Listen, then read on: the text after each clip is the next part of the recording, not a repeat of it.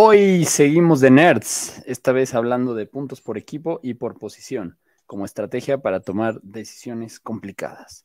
¿A qué conclusiones llegaremos? Ni nosotros lo sabemos, así que pásenle que ya empieza. Fantástico Tocho, con sus anfitriones Mansa, Mayer y Sergio.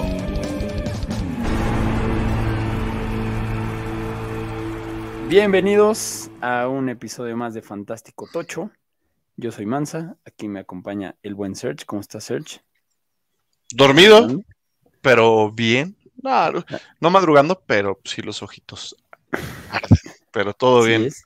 Hoy estamos una vez más en vivo. Hace mucho que no hacíamos un en vivo. eh, pero pues como tuvimos que grabar temprano porque la chamba no nos lo ha permitido ayer, eh, en realidad pues est- eh, grabar a esta hora se vuelve fácil en vivo y, y mira, por ahí tenemos incluso gente conectada con todo y que ni lo publicamos para que no nos Buenas, aquí buenas. las- buenas a los que están por ahí conectados. Y, y pues bueno, hoy, hoy estamos aquí no madrugando. ¿Qué es madrugar cuando tienes hijos? No existe. No, no, ¿Qué es ya- madrugar ahora que el horario no cambia y es de día siempre? Deja eso y cuando les tienes que dar medicamento en la madrugada, Sí, no, ya. Los horarios cambian. Pero Sí. bueno, aquí estamos. Y hoy, en su podcast favorito de Fantasy Fútbol en el idioma de Sandro de América, vamos a hablar de algo interesante.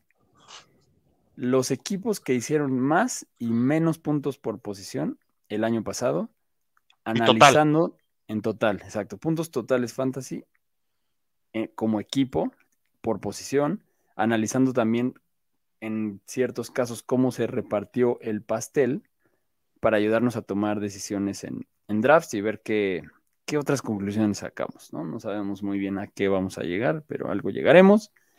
Eh, avisos parroquiales rápidos para quienes están en los fantochitos y quienes no están también. Les puede parecer esto interesante porque la votación ya se definió y la comunidad votó que se abre una nueva división. Esto solo puede pasar una vez porque el contrato del blockchain de los fantochitos tiene 12 fantochitos más que el año pasado se decidió dejar solo en cinco divisiones. Hay una sexta posible que se va a abrir y ya no es posible, ya es un hecho. O sea, ya más bien ya no es imposible, es un hecho. Así que ya nos han estado empezando a preguntar algunos, entonces a ellos les vamos ya a dar la información, pero quienes estén interesados en unirse a esta liga, que para quienes no sepan es una, un experimento que hicimos el año pasado, en el que es una liga de, de fantasy en la que digamos que el certificado de propiedad de un lugar en la liga es un NFT. Y bueno, quien quiera saber más nos puede preguntar y les explicamos. Y quien quiera unirse, les explicamos y les ayudamos en todo el proceso, que para algunos puede ser desconocido y para otros no. Pero bueno, es un experimento interesante y una comunidad, la verdad, que tiene jugadores muy interesantes de, de la comunidad. Entonces, bueno, eso es. Eh, ¿Qué te parece si antes de entrar en materia vamos a... Ah, mira, tenemos aquí unos comentarios, la gente que se conectó muy bien. El Rix dice buenos días, buenos días, Rix. Yes, Rix. Niebla, siguen con los horarios hardcore, voy llegando a la casa. Saludos, por cierto. Pues, Saludos. y espérate, ¿eh? en la temporada todavía no sabemos ni qué vamos a hacer. También ahí anda Frank Picado, un saludo muchachos. A la gente le gusta madrugar, empezar el día con un café hablando de fantasy, me parece muy bien. Muy bien, pues vamos a hablar de qué ha pasado en estos días, que la verdad ha sido muy poco. Lo más fantástico de la semana anterior.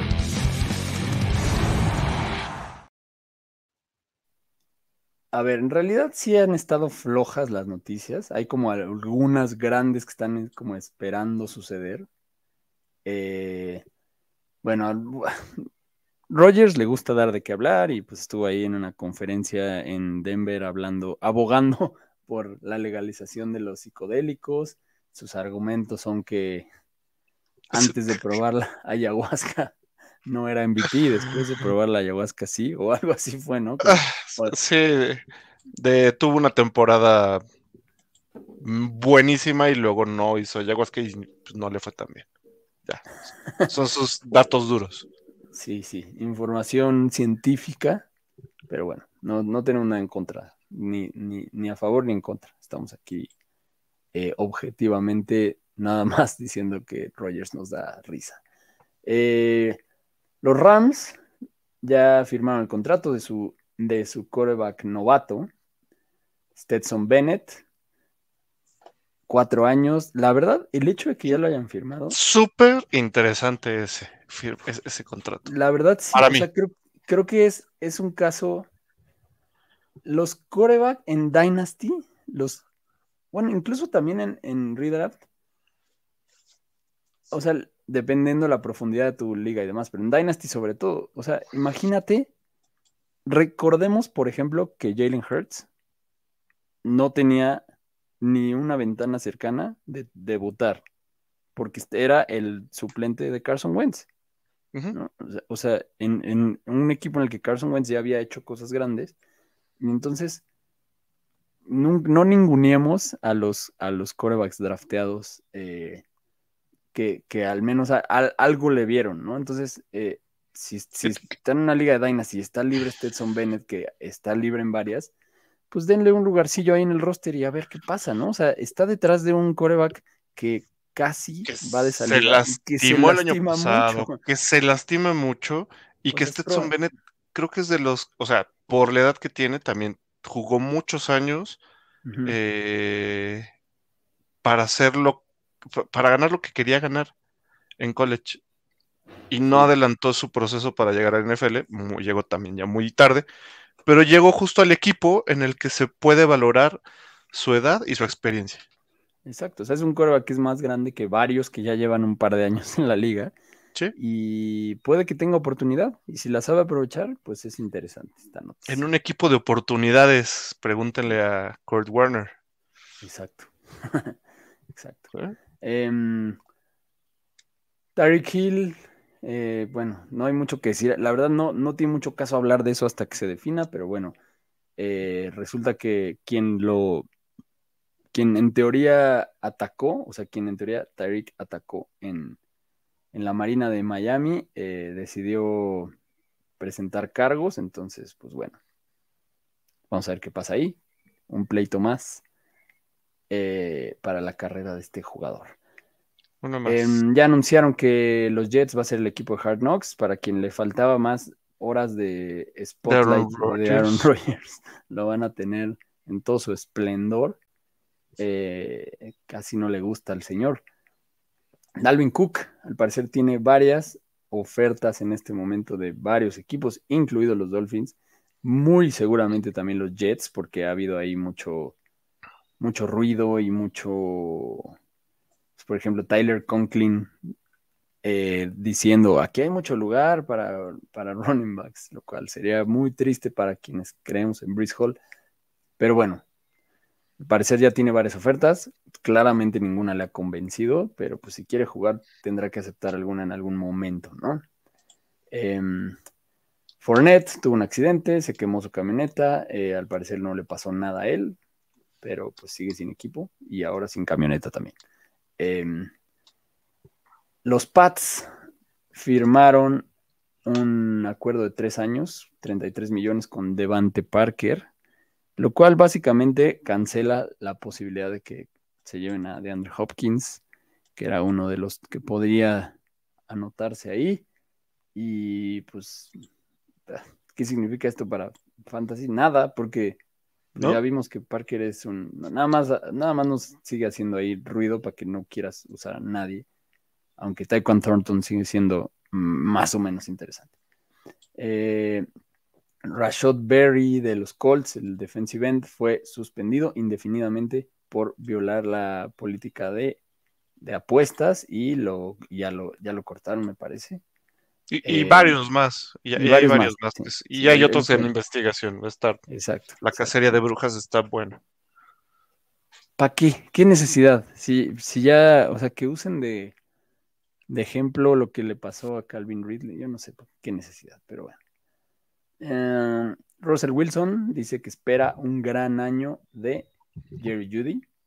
Yo también, la verdad es que estaba viendo el contrato de Cortland Sutton y Cortland Sutton de milagro no lo cortaron o no lo mandaron a otro equipo en un trade.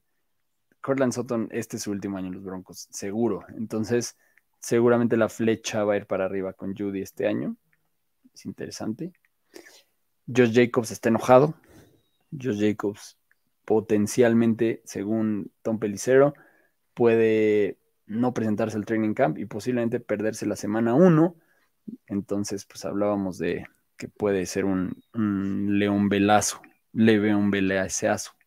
Sí, desde el año pasado estaba enojado con, Las Vegas porque no le extendieron su contrato de rookie. Este, y creo que está todo, pues yo, yo sí creo que está en todo su derecho de verse enojado, de saber que no lo iban a, renovar. De repente da, hace una temporada increíble y ay, ahora sí te queremos. Este, yo creo que es más berrinche y, dice, pues no. ¿Yo? Sí, está raro. La verdad. Eh, yo creo que el problema es que, como tiene el franchise tag, si él quiere amarrar un contrato en otro lado, más le vale jugar y hacerlo bien otra vez, ¿no? O sea, creo que ahí es donde va a tener que tomar decisiones. Eh, y una noticia que parece menor, pero nos gusta porque aquí somos fans de Kate Otton. Kate Otton, al parecer, está sorprendiendo en los entrenamientos de, primavera, aunque pues ya no es primavera, ya es verano, ¿no?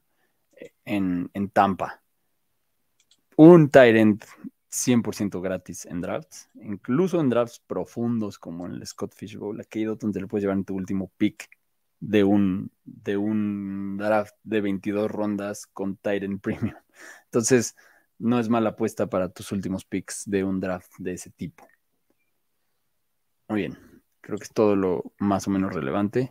Si es que así se le puede llamar, vamos a hablar de lo que nos truje. a lo que nos truje.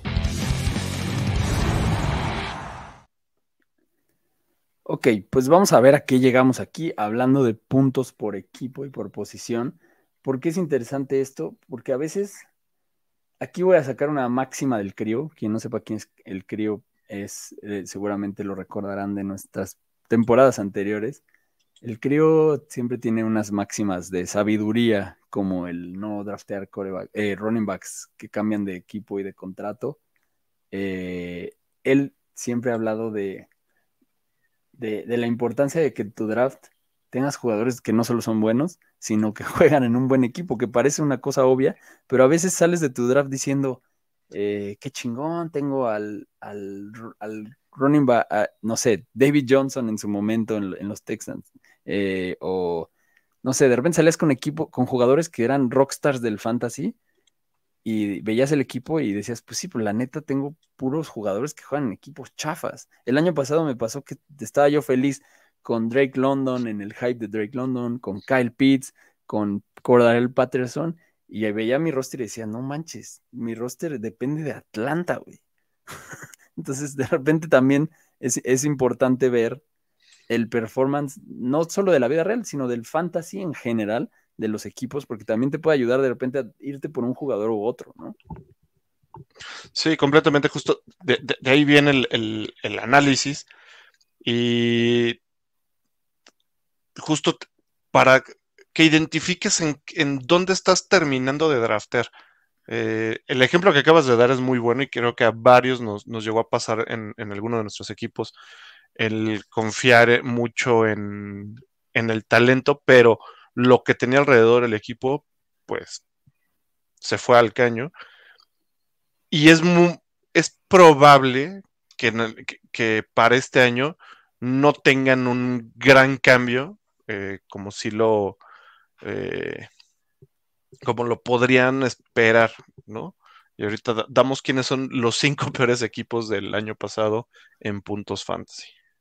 Exacto. Entonces vamos arrancando por la posición de wide receiver, que creo que puede ser la más. Si quieres, platicamos del total para que se vean el, panorama.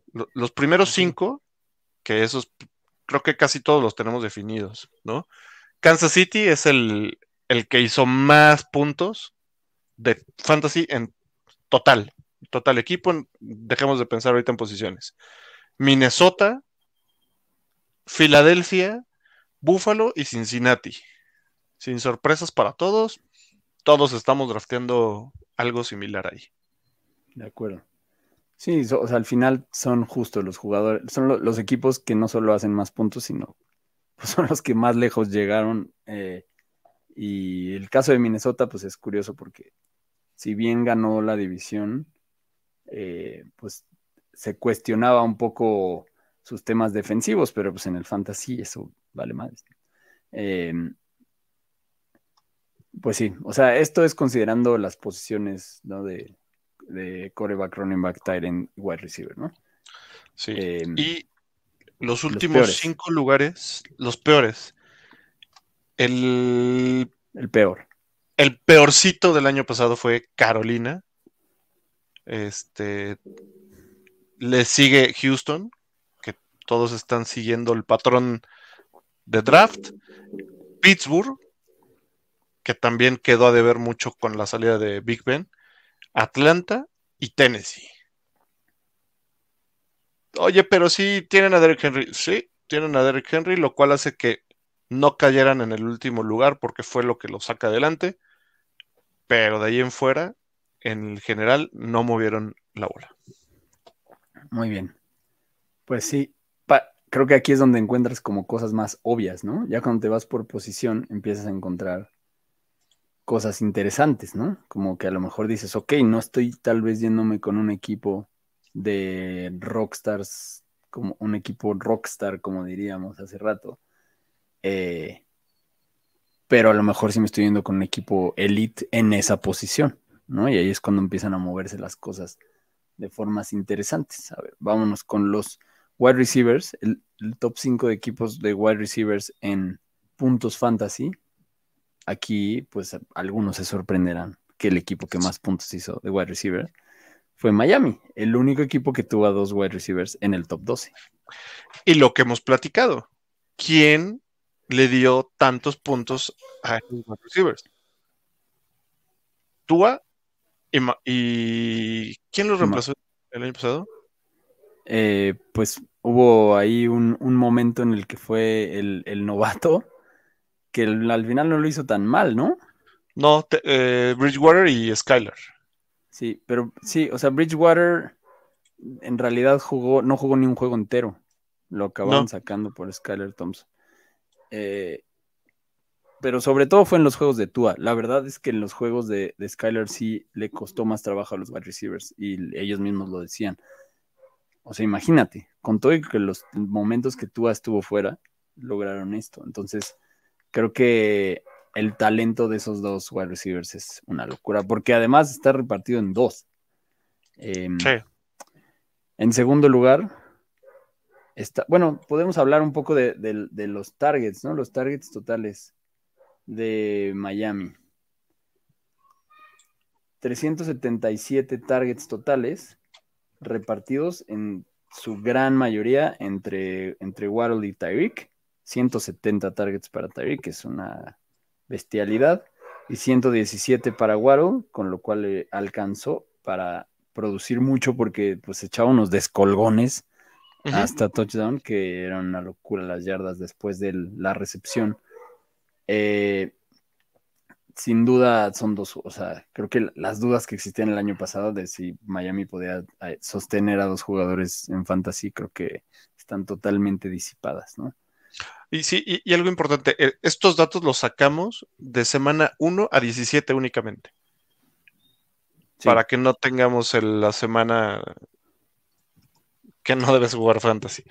Ah, mira, eso, está bueno. Los targets sí los dije contemplando toda la temporada por, por datos estadísticos, pero lo podemos quitar también. Pero bueno. Em, vámonos con el que sigue, Minnesota. Minnesota tuvo 587 puntos de wide receiver. También creo que es obvio.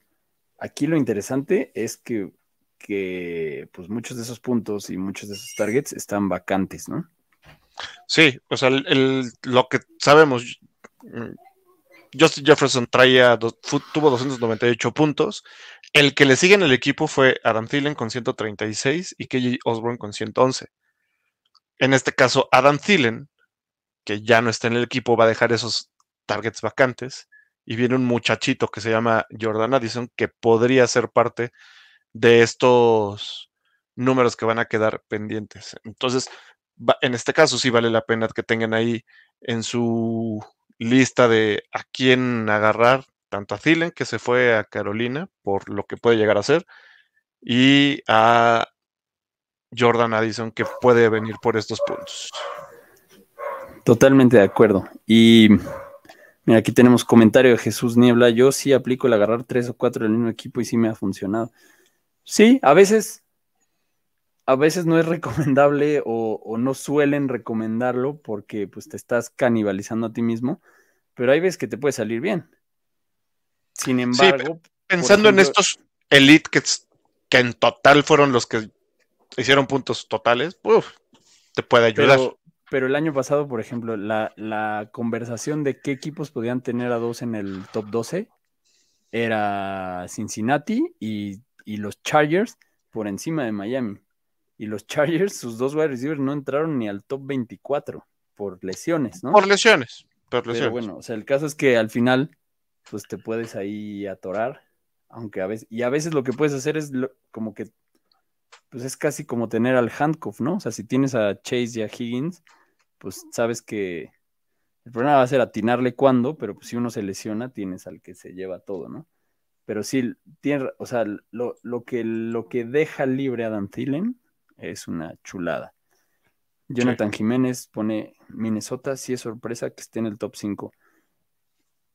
Pues sí, o sea, como equipo, sí, porque definitivamente está en otra discusión a los otros que dijimos, pero, pero en fantasy, pues, o sea, la verdad es que siempre, y ya lleva varios años en que la producción de Minnesota, desde que cambiaron de, de enfoque a un enfoque más aéreo, la verdad es que siempre han estado ahí en la conversación alta en los wide receivers. Em, ¿Quién sigue en la lista de wide receivers? Cincinnati, que luego ya empezamos a hablar un poco de ellos. 564 puntos totales, también creo que está bastante obvio y son dos de los favoritos del mundo eh, obviamente el tercero ahí es Tyler Boyd, que, para ser el tercero, cuando ves la repartición de targets entre Jamar Chase, que tuvo 134, eh, T. Higgins, que tuvo 110, no tan atrás, y, los, y Tyler Boyd tuvo 83, o sea, en realidad, para ser el tercero, están muy pegaditos. lejos. No, eh, digo, de la data que sacamos, el, en half PPR, Jamar Chase terminó con 182 puntos, T. Higgins con 182 y te salió más barato el año pasado. Y Tyler Boyd 130. Sí. Ojo con que en Minnesota, eh, el, wide receiver 3, o sea, hay tantos targets en ese equipo que fue KJ Osborne, o sea, sí hay una o sea, tuvo 90, o sea, tuvo todavía más que Tyler Boyd. Yo creo que fue, es más, fue el wide receiver 3 con, con, más puntos con más targets, sin contar obviamente a Keenan Allen, que fue el tercero más targeteado de su equipo, pero porque durante una buena parte de la temporada tuvo que sacar ahí las papas del fuego Joshua Palmer. Pero bueno, no vamos a hablar de los Chargers hoy porque no están en estos, ni en el top 5 ni en el 5 peores, pero vale la pena mencionar que Quentin Johnston eh, llega a ser el tercero en un equipo en el que normalmente han tenido terceros peores nada. Ahora van a tener un tercero con mucho potencial, entonces hay aguas con Quentin Johnson que, es muy interesante. Em, ¿En qué estábamos? En Cincinnati. cuarto, sí, Cincinnati, y ahora vamos al cuarto. Y este, este cuarto a mí sí me da miedo, porque no creo que se repita. No, pero tampoco les va a ir tan mal como están castigados. No, no, no. Tampa Bay tuvo 551 puntos de wide receiver. Eh, ya sabemos, Mike Evans nunca falla en el total de la temporada. El problema es que si empieza a fallar, hace todo en una semana. Em, Chris Godwin 142 targets, Mike Evans 127. El gran problema es que pues sí hay un cambio importante en los controles. Vamos a ver si Baker Mayfield puede Atinarle. atinarle. Sostener el balón. Eso puede ser preocupante. Lo bueno es que estos dos wide receivers son eh, unos elite para poder separarse y poder ayudarle en lo posible al, al coreback. Y si no, pues seguramente Kyle Trask tendrá la oportunidad de su vida. Y, yo creo que el más feliz de que haya llegado Baker es él, porque pues por lo menos puede ser que, fallen las cosas. Y lo, interesante de, de, Tampa es que es el cuarto de más que más puntos repartió a wide receivers, pero lo repartió entre, entre siete wide receivers al, final. Y tres de ellos, que son ya sus bancas, este, hicieron entre tres de ellos lo de su wide receiver 3. O sea, realmente eh, Brady compartía al que se le ponía enfrente, indistintamente. Digamos que eso le podría ayudar a Evans y a Godwin a no perder tantos puntos esta temporada y poder mantenerse. Pensando que baje mucho esa producción, básicamente eran 100 puntos fantasy, esos 100 puntos los podrían estar tomando eh, Evans, Goodwin y, Gage. De acuerdo. Este comentario de Jesús es bueno, es, es, importante. Dice, los jugadores de Minnesota serán oro esta temporada otra vez, siguen con mala defensa y vendrán de atrás. Y es cierto, o sea, para los wide receivers lo mejor que te puede pasar es tener una buena ofensiva y una mala defensa, porque eh, tienen que estar alcanzando, la verdad, Minnesota y Kirk Cousins, pues cuántas veces, cuántos partidos ha tenido que sacar en el último drive, ¿no? Entonces sí es, eso le ayuda bastante. El quinto más puntos para wide receiver fue Filadelfia, ¿no? Tanto que criticaban que el correback, que no sé qué. Que el correback y vean. Y vean nomás cómo logró alimentar a sus wide receivers, los cuales pues también están en la conversación de poder tener a dos con, que puedan terminar alto. AJ Brown 145 targets, de Bonta 136, de 351 totales. Eh, obviamente, pues ahí hubo algunos de Dallas Goddard y demás, igual que en Minnesota, pues seguro Hawkinson se llevará un pedazo del pastel, pero bueno, el, estos al final, pues creo que casi todos los que mencionamos son, están yéndose alto en los drafts. Este año los wide receivers también se están yendo en general más alto. Pero creo que de los que dijimos, pues ahí es como para que en rondas tardías, pues si digas, mira Tyler Boyd, mira Jordan Addison, prefiero, lo puedo, lo puedo preferir porque hay un suficiente volumen y suficiente puntos vacantes en el caso incluso de, de Addison para decidirlo a él sobre otro que estés peleando por ahí, ¿no? Entonces, es lo interesante. Como pueden ver, Buffalo no alcanzó a entrar en el top 5, pero casi. Es el que sigue. Casi. Pero bueno, se quedó en el 6 y, ahí también Vale la pena el 6, porque después del 6 sí ya hay un gap fuerte con, el, con los de abajo. Sí, sí, exacto. Ya, ya están abajo de los 500. Y, y Buffalo también hizo 532 puntos a wide receiver, lo cual es medio ahí un misterio cómo se vayan a repartir, ¿no? Porque pues, trajeron muchas novedades, Khalil Shakir segundo año, eh, trajeron a Deontay Harry, que también está gratis en, Se fue Isaiah McKenzie, que era el, wide receiver 3 también en puntos. Exacto. Eh, y, trajeron a Dalton Kincaid, ¿no? Entonces ahí sí está medio difícil de predecir cómo vayan a repartir más. Pero lo que sí puedes saber es que Stephon Diggs está barato, ¿no? Para donde se está yendo. Para donde se está yendo, sí. Lo están castigando por la edad, pero no, o sea, él no tiene competencia y es uno de esos wide receivers de lo más confiable que ha habido en los últimos años. Muy bien. Y hasta abajo, eh, no, para no clavarnos demasiado, pero es interesante porque cuando tienes equipos que están hasta abajo en puntos por posición, pues también por lo menos es donde dices, bueno, pues por lo menos que solo haya uno en la posición en el que, en el que haya que, voltear a ver. Y en algunos casos aplica, ¿no? Tennessee fue el, e, peor equipo en puntos para wide receivers. Eh, Traylon Burks puede tener ahí un rebote interesante. La verdad, no hay mucho más hacia dónde voltear por ahora, porque pues, sabemos que DeAndre Hopkins está ahí coqueteando. Eh, Baltimore fue el segundo peor con 283. Dicen que van a pasar más. Pero, híjole, está, está difícil, ¿no? Y está de miedo, porque aquí a los que más targetaron, bueno, no, a los que más puntos hicieron fue Devin Duvernay, que es su wide receiver este año me parece que es el 3, de Marcus Robinson, que era el 3 y este año va a ser el 4, y Rashad Bateman, que se lastimó. Entonces, sí, o sea, y, de, Marcus Robinson fue el que más targets tuvo, 75, y Devin Duvernay 49, pero pues sí, o sea, ellos dos son los que al final sacaron el la chamba por las lesiones. Intentando con ocho receptores. O sea, entre ocho receptores se repartieron todo el, el pastelito que tiene Baltimore. Entonces, Bateman. Y, es uno de esos equipos en los que además el orden de 1, 2, 3 lo tienes que recorrer un lugar porque arriba está Mark Andrews, ¿no? Entonces, eso es algo importante a comentar. El, tercero peor fue Atlanta, 292, pues ya dijimos. y aquí el, wide receiver es Drake London y el resto. Sí, que ahí lo interesante es eso, ¿no? Que, que Drake London, 200, o sea, si él se lleva todos los, los, se lleva la gran mayoría de esos 292 puntos, pues no está nada despreciable, ¿no?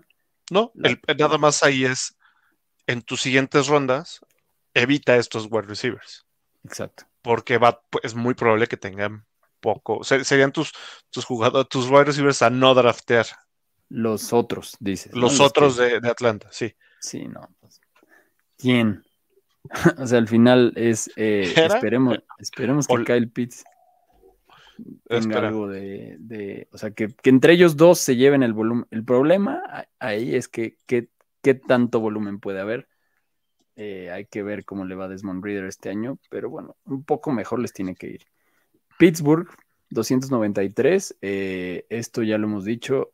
La producción aérea de Pittsburgh de puntos no, corre, no corresponde a la producción de targets.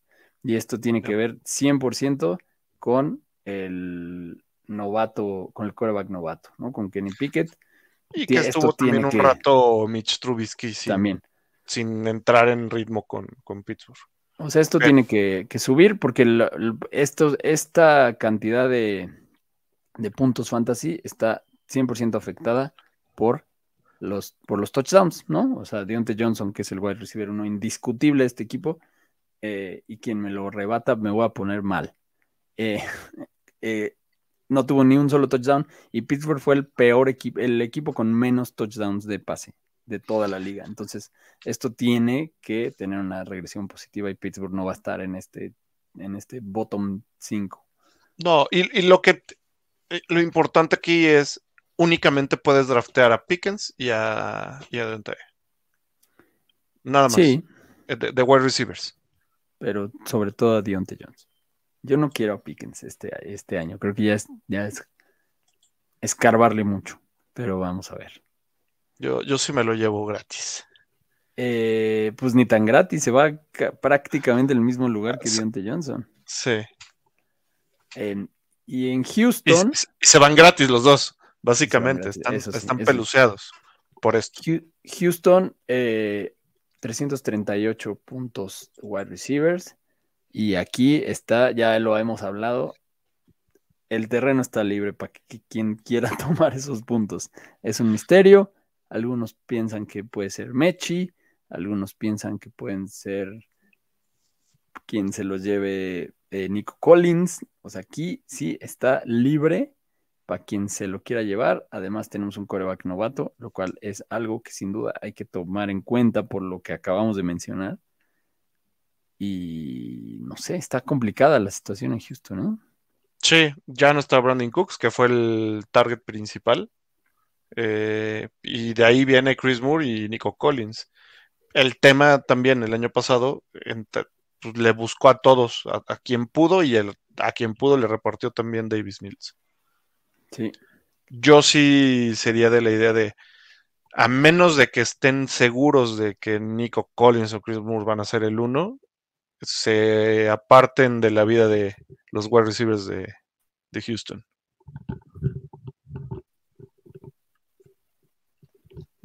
De acuerdo. Em, Hasta que se encuentren a John Mechie en una ronda muy larga.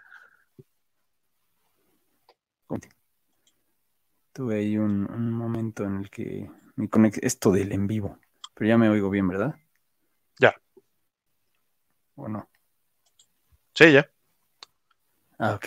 Muy bien, vámonos al, que al, hablar de los running backs. Creo que nos extendimos un poco en los wide receivers, pero tiene sentido. Eh, vamos a hablar de los running backs. ¿Cómo estuvo los, los, puntos por equipo por running back? Em, esto también hay, hay, algunas cosas interesantes que, que explorar. El equipo con más puntos de running back fue Dallas. Muchos puntos para Tony Pollard. Y aquí lo más interesante de todo es que Tony Pollard está solito. Obviamente acompañado por Deuce Bond, el novato. Sí, sí fueron muchos puntos de, Tony Pollard. O sea, Tony Pollard tuvo 227, pero Elliot tuvo 176. Esos 176 están vacantes. ¿Y quién los va a tomar? ¿Deuce Bond o Malik Davis? Porque Pollard es el misterio, porque recordemos que Pollard no, no, es un running back de tres downs. Entonces va a necesitar yo creo que lo tienen haciendo ahí pesas de piernas o algo, porque. Y sobre todo cardio, porque se le va el aire. Pero lo van a aventar como. O sea, a Tony Pollard no le van a preguntar si está de acuerdo con ser el caballo de batalla. Y va a ser. Jonathan Jiménez argumenta que Ronald Jones es el el running back 2 en Dallas. Mm, yo me pregunto si Ronald Jones va a llegar a la temporada en el roster. Pero yo también. Pero bueno, va. Vamos a dejarlo. Que Ronald Jones es el segundo running back. Pues es que los otros dos, los otros dos tienen eh, contrato de novato. O sea, creo que. Están bien baratos. Sí. Y. Pero lo que sí es que Tony Pollard es una ganga. O sea, Tony Pollard tiene potencial de top 5 en mi opinión, por el volumen que va a tener. Y porque, como estamos viendo aquí, es el equipo con más puntos de running back. O sea, ya no es Minnesota como en otros años, ya no es eh, ni Filadelfia, porque pues ya está más pulverizada esa cosa con el, con el, con Jalen Hurts y demás. Es Dallas. Muy interesante. Interesante. Y el segundo es muy interesante también. Ah, mira, eh, pregunta Jesús Niebla, ¿regresa Zeke a Dallas? Mm, pues, no, yo no creo. Si no consigue chamba. Digo, ojalá, pero no creo. Em, Detroit, 429, o sea, casi ahí igual que Dallas. Casi. Y esto está inflado por los touchdowns de Jamal Williams, ¿no? Quien ya no está ahí. La, zona y la, zona roja que, tuvo tanto eh, Detroit. Sí, a mí me gustan los dos. Yo creo que vamos a ver a Jamir Gibbs rápidamente tomar un, un rol de, de caballo eh, de batalla. Esta es la parte importante, porque ya no están estos dos. Ya no está ninguno de los dos, exacto. Ya no los dos que hicieron estos puntos no, no están. No están. Pero yo creo que se. No es que haya cambiado el sistema. Es que dieron, están metiendo piernas frescas con Gibbs. Y, un upgrade, ¿no? O sea, están cambiando por, por, running backs. Digo, Jamal Williams sí lo trajo Dan Campbell, eh, o bueno, su, o lo trajeron en su era, y la verdad es que lo hizo bien, encajó bien en el equipo, pero pues se va, o sea, trajeron a David Montgomery a cumplir esa función, y yo creo que lo va a cumplir bien. Y los dos me gustan, o sea, el upside de touchdowns de David Montgomery va a estar ahí, y Jamir Gibbs, yo creo que va a ser de lo mejor que. O sea, no me sorprendería que dos running backs novatos se cuelen al top 12. Este, existe la posibilidad. Sí. El tercer lugar es San Francisco, que ya sabemos que le gusta correr y correr y correr y correr. Y aquí no hay dúo, eh, aquí es Christian McCaffrey. Pero. por ahí pulverizado con el resto pero algo que no creo que esté reflejándose en los drafts en este momento es que Elijah Mitchell es el, el mejor handcuff del fantasy este año. Sí, si juega el año pasado, pues sí, por eso llegó McCaffrey. O sea, ahora sí, si explota a los dos en, encuentra una forma de, que jueguen los dos al mismo tiempo y le reparta la bola a los dos, sí. Porque el año pasado pues, está pulverizado con Elijah, con Jordan, con Jusic. Sí fue muy, o sea, utiliza mucho sus, sus running backs. Pero el único que dio arriba de 200 fue McCaffrey. Y era casi 300, 298. Sí. Este comentario, Montgomery tomará el rol de Jamal Williams, por eso da miedo agarrar a Gibbs, le van a quitar los touchdowns. Sí, pero pues los drafteas sabiendo eso. O sea, al final a, Gibbs le apuestas al volumen más que a los touchdowns. Y si te pones a ver los, el reel de college de Gibbs, o sea, Gibbs es de anotar de lejos. Y es algo que, puede pasar también, ¿no? O sea, no, no creo que se vaya a quedar sin touchdowns. Sí, yo creo que va a estar muy parejo los puntos fantasy entre ellos dos. Em, ahora que si crees eso, que si van a estar muy parejos los, entre los dos, pues mejor vete por Montgomery, no pagues el precio de Gibbs, que la verdad sí está altito. Aunque se va alrededor de otros que a mí no me gustan como Travis Etienne. Pero bueno. el tercero en puntos fantasy es eh, los Chargers. El cuarto, cuarto, cuarto. El cuarto, perdón. Cuarto 416 puntos, prácticamente todos de Eckler, porque es el maestro del PPR y, sí, no, va a seguir siendo. O sea, afortunadamente tenemos la información suficiente para saber que aceptó un nuevo contrato, él no está haciendo berrinches, él simplemente dijo, ok, mi contrato y voy a pelear y hacerlo muy bien para ganarme un contrato en otro lado, posiblemente para terminar mi carrera en Houston o algo así. Eh, pero bueno, Eckler, ahí sí no, no, no, no hay duda. El que sigue, pues puede tener un poco más de preguntas por responder, dependiendo qué pase con Dalvin Cook y demás, pero los Jets, 378 em, puntos de running back. Igual que, el, que Kansas City que está después, ¿no? En el sexto, pero en realidad pues, están iguales. Brice Hall. Brice Hall. Brice Hall. Si no llega Dalvin Cook, creo que no hay duda del, rol de Brice Hall. La va a romper. Cerdo. Y después de eso, pues ahí. a ver, aquí está interesante porque sí, la mitad de los puntos los hizo Brice Hall. o sea, más bien no la mitad, tuvo 106 puntos fantasy, se lastimó y de ahí se repartió entre eh, James Robinson, aunque ustedes no lo crean, y con Michael Carter. O sea, son entre estos tres, básicamente nos está diciendo lo que va a pasar con, los Jets este año. Van a correr, van a correr, van a correr, y con un Brice Hall sano. Van. con un Aaron Rodgers. Y con un Aaron Rodgers que se apoya mucho ahí, va a caer.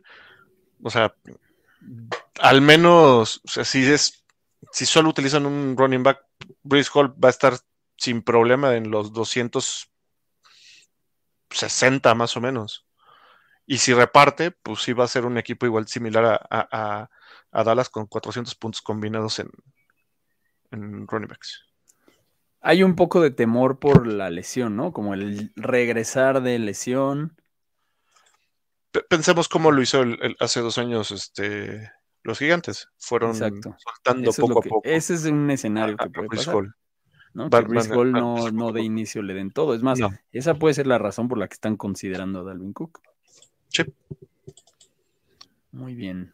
Eh, y por el empate técnico, Kansas City con Jerry McKinnon y Isaiah Pacheco y Clyde edwards Sí, eso, o sea, no sé, me da miedo. Ahí sí me da miedo que, que Pacheco no vaya a tener el volumen que muchos quieren porque no, ya no es lo que hace Andy Reid, lo que hacía antes, ¿no? En las épocas de llamado Charles. Em, los Chiefs ya no se casan con un running back y el comité es lo de hoy y Pacheco se vio muy bien en los playoffs. Sí, pero en realidad, en realidad fue un handcuff, ¿no? Porque, o sea, en los puntos apareciera un comité por eh, Claudio Eduardo Hilario, pero tuvo lesión. Si no, quizás sí hubiera sido él completamente con McKinnon. O sea, hubiera sido. O una Puede ser. y ahora, con, ahora que ya vieron lo que puede hacer Pacheco, pon tú que él sea el, uno. El... Pero, pero, o sea, los van a estar rotando. Es ya, o sea, es que eso es lo que, como funciona ahora. No es un equipo que necesite. Digamos que la ventaja es que puedes tomar un boleto en la rifa de los running backs de Kansas City. A precio de rifa, básicamente. Y uno está más caro que los demás. Sí. Muy bien. ¿Y los peores en running back? Uf, qué miedo. Este... Arizona fue el peor. Con el disclaimer de que todo el volumen fue Conner. Exacto, ahí es cuando dices, ok, si me voy a llevar 219 puntos de Conner, eh, casi todos, está bien. Los Rams, mismo caso con o Makers. El punto, no te vayas con un, un, un, handcuff de Arizona como el año pasado que todos iban por Enoch Benjamin porque iba a ser y no fue. Exacto, exacto. Si, te vas con, el 2 de o sea, hay equipos que pueden sostener eh, producción para dos, ¿no? Pero están ahí arriba, Dallas, Detroit, Dallas por Detroit, eh, y San Francisco y, y, los Chargers, aunque no pasa, ¿no? Pero los Jets están ahí, o sea, los Jets, a lo mejor sí, sí le quieres apostar algo a Michael Carter, porque fueron de los cinco que más puntos dieron al running back. Entonces, o sea, ahí es donde puedes empezar a tomar esas decisiones y darte cuenta que en Arizona no quieres a nadie más, que en los Rams no quieres a nadie más que a. En Carolina, Carolina no quieres a nadie más que a Miles Sanders, que nos gusta también, pero pues tuvieron solo 242 puntos, ya no están corriendo tanto, a lo mejor este año cambian las cosas. Indianapolis, Jonathan Taylor, pues sí, caballo de batalla, qué bueno, porque solo es, porque no hay tantos puntos para repartir. Y Jacksonville, a mí me preocupa muchísimo que los reportes de, los, de los entrenamientos son que le, que le quieren quitar un poco de chamba y de carga y de desgaste a Travis Etienne y que por eso trajeron a Tank, Tank Bixby y porque también la efectividad y la eficiencia de, de Etienne no fue tanta el año pasado como se esperaba. A mí sí me preocupa que Etienne está muy caro para lo que para, el volumen que hay, para los puntos disponibles que hay para la posición, para lo que le están apostando a Trevor Lawrence, yo, Etienne, es uno que cada vez me dan más ganas de evitarlo y lástima porque en Dynasty lo tengo. Sí, y sí dio los puntos que se esperaban, 186, pero tendría que cambiar la forma de jugar de Jacksonville. Jacksonville no estaba jugando con base, y lo platicamos la temporada pasada, no estaba jugando a correr y luego lanzar, pero y también trajeron a, a The Ernest Johnson, ¿no? Entonces. Sí, pero más como para refrescar profundidad, y, tampoco es que usaran mucha profundidad. Fueron tres running backs los que hicieron todo en Jacksonville. Muy bien. Y de los Tyrants no nos vamos a clavar mucho porque no, porque además ya hablamos de la repartición. Pero bueno, obviamente el equipo con más puntos para Tyrants es Kansas City. Y aquí, pues ya no estás hablando de reparticiones. Interesante que el segundo es Nueva Orleans por Tyson Hill y los puntos que da.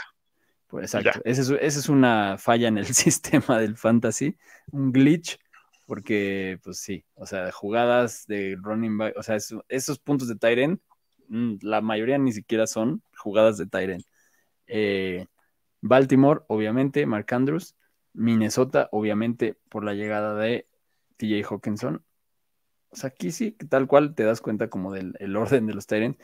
El el quinto, interesante, Seattle. Lo cual también habla de, todo lo que estuvo haciendo Gino Smith aprovechando, pero pues en Seattle llega Jackson Smith en Jigba, llega este Zach, Charbonnet, entonces también, o sea, no, no, no es como para que vayan ahorita a correr por Noah Fant o algo así. Entonces, em, Seattle. Luego por ahí estaba Dallas también, que pues tiene nuevo Tyren eh, y quién sabe cómo se vaya a repartir las cosas. Y nuevo coordinador ofensivo. Y nuevo coordinador ofensivo. Y los peores de Tyren también, pues tampoco vale mucho la pena porque, a ver, es como que... Pero aquí sí es, de, e, evita estos equipos, estos Tyrens en los equipos porque no los usan mucho. Exacto. Y hasta, es como, de, y hasta es como de trivia, ¿no? Porque el jugador casual seguramente ni sabe quién es el Tyren 1 de estos equipos, ¿no? ¿Cuál es el Tyren 1 de Carolina? ¿Cuál? Tammy Tremble. Y es chistoso porque el, segundo peor fue Washington y todavía hay gente ahí pescando a Logan Thomas de la agencia libre y no, pues ya. De lo que fue hace dos años. De lo que fue Miami, que pues con todo y eso ya se fue Gesicki y sí, tampoco le, quieran rascar mucho por ahora ahí porque además está, o sea, son pocos puntos y muy repartidos. Cincinnati, ¿no? El, el santo niño Hayden Hurst tampoco, tampoco cumplió lo que algunos pudieran haber esperado. Y Detroit, pues se le fue Hawkinson, ¿no? Eso yo creo que afectó. Y llega San Laporta, ahí hay como una interrogante interesante. Pero tampoco. Es de, los novatos con, con, interrogante, Laporta, ¿no? Y Exacto. Y vamos a cerrar con esta pregunta de Jesús Niebla. Siempre es un dolor de cabeza a los Tyrants. ¿Ven algún novato que valga la pena? A mí sí me gusta, eh, o sea, en un, en un draft de redraft, te puedes llevar al final a Dalton Kincaid por ahora. O sea, su, su, si no tienes un, un Bill fan from hell en tu liga, Mayer, eh, puedes, puedes agarrarlo al final y hasta lo puedes eh, o sea, te lo llevas al final y, a ver qué pasa, ¿no? O sea, hay un universo en el que se vuelve el segundo target de Buffalo porque esa, esa chamba está disponible porque Gabriel Davis no tampoco es lo que sus fans from hell quisieran que fuera. O sea, hay un universo en el que en algún momento de la temporada Dalton Kincaid se vuelve el segundo target de Buffalo. Y que la comparación que tiene Kincaid es el Kelsey del eh, futuro. Exacto. Y su comparación atlética es también mucho con Mark Andrews, ¿no? Entonces, o sea, tiene con qué, y, e incluso antes de tener equipo nos gustaba. La cosa es que ahí sigue Dawson Knox, ¿no? Entonces. Eh, que fue el target principal de Titan en Buffalo. Entonces, esa es la, la duda. Pero también, sumando esa pregunta, no drafteen Tyrants novatos. Eso nunca funciona. Es muy rara la vez que funciona. Y e incluso cuando lo hacen muy bien, como Kyle Pitts en su temporada de novato que tuvo una cantidad impresionante de yardas, no tuvo los touchdowns. O sea, al final, normalmente esa apuesta no paga. Correcto. Los Tyrants tardan en cuajar y luego duran mucho cuando ya cuajaron. Pero pues en Dynasty, pues son apuestas que tienes que guardar en tu taxi squad mientras puedas y luego en tu banca. Y a lo mejor sí, le atinas, ¿no? A lo mejor este McBride, Trey McBride, resulta ser el futuro de la nueva era de Arizona, que justo ahorita están hasta abajo y van a empezar a subir en algún momento, ¿no? Entonces, a lo mejor los tiempos se acomodan ahí con él, a lo mejor los tiempos se acomodan algún día con Kyle Pitts, a lo mejor los tiempos se acomodan algún día con Dalton Kincaid o con Fryermuth, que también ahí va, ¿no? O sea, al final son aunque le trajeron otro, otro Tyrant novato. O sea, está, está de riesgo. Sí. Por ejemplo, en Green Bay draftearon a dos, a Musgrave y al otro que su nombre se me. Croft, Craft, Craft. Eh, y del que están hablando en el camp es del, del, segundo que se llevaron, ¿no? Entonces, no sé. O sea, eso, como bien dices Jesús, es un dolor de cabeza eh, descifrar a los Tyrants. Pero bueno, con eso nos despedimos. Muchas gracias a los que nos acompañaron aquí en vivo. Muchas gracias a los que lo escuchen también eh, el episodio. Em, ya saben, síganos en todas las redes, suscríbanse en Spotify, déjenos reviews en Apple Podcast, comentarios en YouTube, den la campanita y demás. Que tengan un buen fin de semana y nos vemos la próxima. Gracias por acompañarnos en un episodio más de Fantástico Tocho. No olvides suscribirte en Spotify o Apple Podcast y seguirnos en Facebook y Twitter.